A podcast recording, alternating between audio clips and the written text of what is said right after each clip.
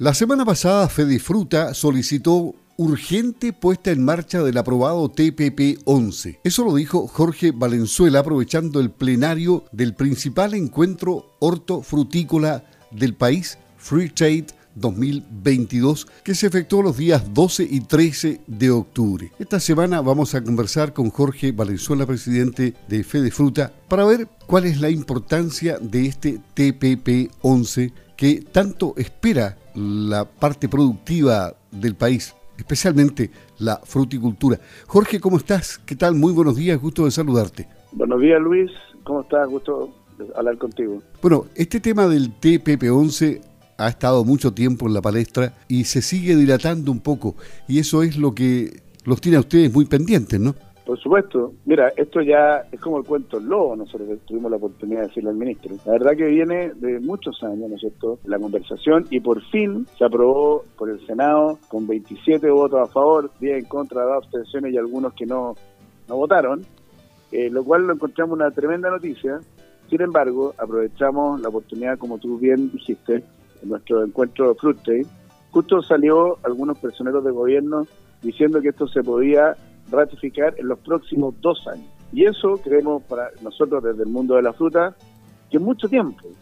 En mucho tiempo, dadas las necesidades que tiene el país, dadas las necesidades que tiene el mundo agrícola y particularmente muchos productores de hortalizas y fruta. E, este tema es demasiado importante para la fruticultura nacional, pero también hay que pensar qué pasa con la fruticultura del sur. Por ejemplo, ¿se van a abrir más oportunidades para las cerezas, para los arándanos y para las frambuesas de nuestra zona? Por supuesto que sí. Mira, hay que ser bien eh, claro hoy día con todos los que están escuchando hoy día en la mañana. El, el TPP-11 lo que hace es, mejor, con muchos de los países que están hoy día en el, en el, en el acuerdo, nosotros ya tenemos tratado de libre comercio, que van a empezar a perfeccionarse. Entonces, eh, hoy día estamos dejando de ser competitivos eh, porque los otros países que producen la misma fruta nuestra entran sin arancel, eh, sin impuestos, ¿no es cierto?, a los otros países. Entonces nuestra fruta pasa a ser más cara. Como consecuencia, obviamente, no estamos dentro de las preferencias de los distribuidores y luego de los consumidores. particularmente lo que tú me, preguntas de los arándanos, la, la, cereza y otros productos que se, de fruta que se hacen en el sur, por supuesto que vamos a llegar con aranceles cero lo vamos a poder vender de forma mucho más competitiva y van a ser mucho más atractivos para los consumidores. Pero además, y otro punto muy importante, nos va a descomprimir mercados como el mercado chino. Hoy día tenemos mucha presión de venta porque es el principal consumidor de cereza, ¿no es cierto? Bueno, al poder abrirnos a, un TPP-11 entrarían 500 millones de posibles compradores de cereza a precios competitivos también. Por lo tanto, además nos descomprime los mercados. Y aquí está esperando Indonesia, Taiwán y otros países. Indonesia, Taiwán, eh, Tailandia, Malasia, bueno, hay un montón de países, ¿no es cierto?, que hoy día nos conocen muy poco eh, a nuestra fruta y vamos a poder llegar, como te decía, eh, mucho más competitivo. También quería hacer otro comentario, Luis. No solamente lo que nosotros importamos o sea, exportamos, sino también lo que importamos. A mí me tocó estar con el embajador de Malasia, en reuniones con empresas de Malasia, que son grandes eh, eh, proveedores de tecnología de información, que también podrían llegar a Chile de forma más competitiva y también mejorar toda nuestra base de datos, nuestra información, nuestra agricultura de producción. Por lo tanto, no solamente lo que nosotros nos vamos a beneficiar con lo que nosotros vendemos, sino también con las cosas que nosotros vamos a poder importar.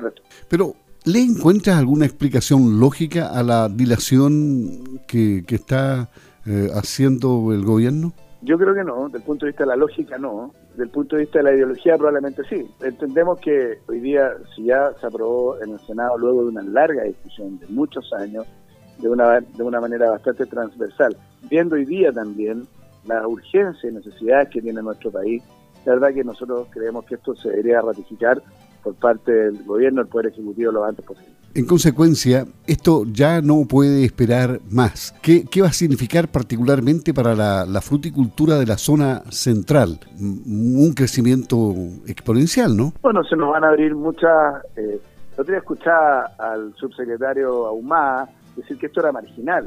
Bueno, no sé desde, qué análisis lo está haciendo, porque probablemente sí del número de productos, pero no del punto de vista de llegar sin arancel. Eh, o sea, nosotros hoy día llegamos mucho más caro que nuestra competencia a los, a los mercados. Entonces no es tan marginal el análisis.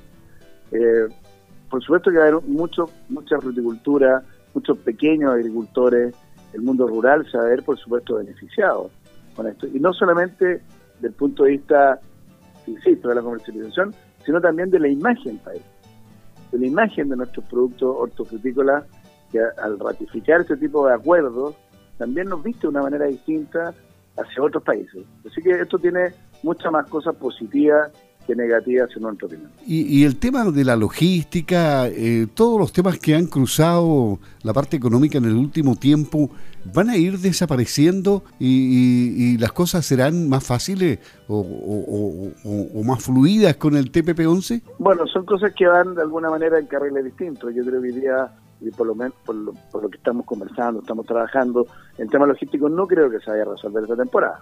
¿okay?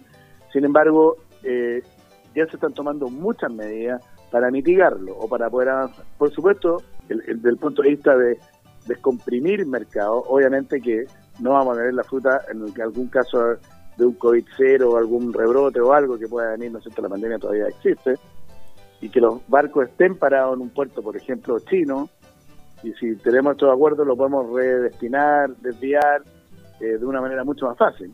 Así que por supuesto que desde ese punto de vista, por supuesto que va a descomprimir la lógica. Bueno, ¿y, por qué ha generado tanto rechazo el TPP-11 por razones ideológicas? A ver, desde el punto de vista agrícola, yo solamente puedo desde el punto de vista agrícola, antiguamente, en la conversación antigua, eh, había mucha eh, sensibilidad respecto al uso de las semillas originarias, de, los productos nuestros, había mucho desconocimiento respecto a eso. Eso con el tiempo se fue aclarando, conversando, ya quedó absolutamente claro en el segundo plano.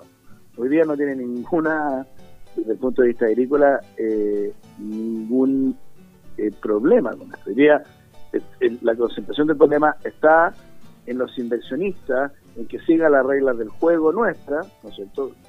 digamos, las reglas institucionales, ¿no es cierto? Eh, por eso está lo de las side letters, que son eh, cartas que firman en acuerdos de, inversión y por, supuesto otros detalles. Pero en la medida que los países que inviertan en Chile y sigan las reglas de las reglas de Chile institucionales, nosotros no deberíamos tener ningún problema. Ahora, si las reglas no son claras, bueno, por supuesto que habrá que definirlo. Y si nos comparamos con los otros países que demoraron mucho menos en allanar el camino al TPP-11, estamos en desventaja, ¿no? Absolutamente. Perú eh, ya lo tiene firmado, o sea, la mayoría de los países lo tienen firmado, si los que estamos quedando somos nosotros, creo yo, por una base de media desconocimiento, hay otras cosas políticas que creo que también están eh, eh, en conversación, pero esto ya quedó zanjado. Para nosotros, una vez que el Senado lo aprueba con esa mayoría, este tema ya está absolutamente claro. ¿Y cuál es el futuro de la fruticultura con o sin TPP-11 firmado? ¿Cómo se ven los siguientes meses? A ver, desde el punto de vista productivo en general, y probablemente ustedes allá en el sur también lo, están viendo, se, viene una temporada con un muy buen volumen y probablemente en la zona centro, que tuvimos lluvia, eh, también viene asociado a una calidad. Eh, nosotros creemos que este va a ser un muy buen año desde el punto de vista de la, de la cantidad de fruta y de la calidad. Siempre hay eventos, ¿no es cierto?, climáticos en alguna etapa de esto, que hay que estar previniendo, leyendo bien, anticipándose pero en general se ve una temporada con bastante fruta y de buena calidad. También la demanda de nuestros países eh, compradores de fruta está bastante activa, así que yo creo que manejando lo logístico eh, podríamos tener una muy buena temporada. ¿Y el tema del agua ha ido allanándose en cierta medida o complicándose? A ver, yo creo que luego de la del, tema constitucional, ¿no es cierto? Eh, esto es súper buena pregunta, Luis. Eh, nosotros desde el, desde el mundo de la fruta, por lo menos, estamos absolutamente alineados al nuevo código de agua que se firmó, que lo firmó el presidente Boric el 6 de abril de este año. Ese código de agua para nosotros está tremendamente claro en la temporalidad de los derechos de agua, de su relación con el medio ambiente y qué es lo que va a pasar con los nuevos derechos de agua, que también le da garantía a los derechos ya constituidos eh, por supuesto, el tema de la, seguridad del consumo humano está absolutamente garantizado. Por lo tanto, nosotros creemos que ese código eh, habla muy bien con las nuevas necesidades eh, del mundo respecto al agua. Luego del del rechazo, ¿no es cierto? Todo el extremo del agua que se habló, de alguna manera también quedó eh, zanjado. Así que creemos que desde el punto de vista del agua, eh, desde la base política, ya está bastante resuelto. Nosotros desde el, desde, desde, el Fruta estamos dispuestos a seguir trabajando en el nuevo proceso constituyente con el, con el tema del agua, pero con la base que tenemos del Código de Agua, yo creo que eso está bastante resuelto. Es decir, eh, hay un horizonte más o menos despejado para seguir trabajando. Por supuesto, llamo y felicito a todos los productores del sur por los tremendos logros que han hecho en fruta, las tremendas inversiones eh, que se han hecho. Eh, esperamos que el tema logístico este año esté más resuelto, y estoy seguro que sí, y como consecuencia vamos a llegar a destino con nuestra fruta en la calidad que nosotros conocemos. Muy bien, Jorge, muchas gracias por hablar con Campo al Día de Radio Sago. Ojalá que pronto haya novedades respecto al TPP 11 y, termine toda la discusión. Bueno, muchas gracias por la invitación, eh, Luis. Cualquier cosa, aquí estamos a su servicio. Y saludo a todos los que nos están escuchando. Ok, gracias, buenos días.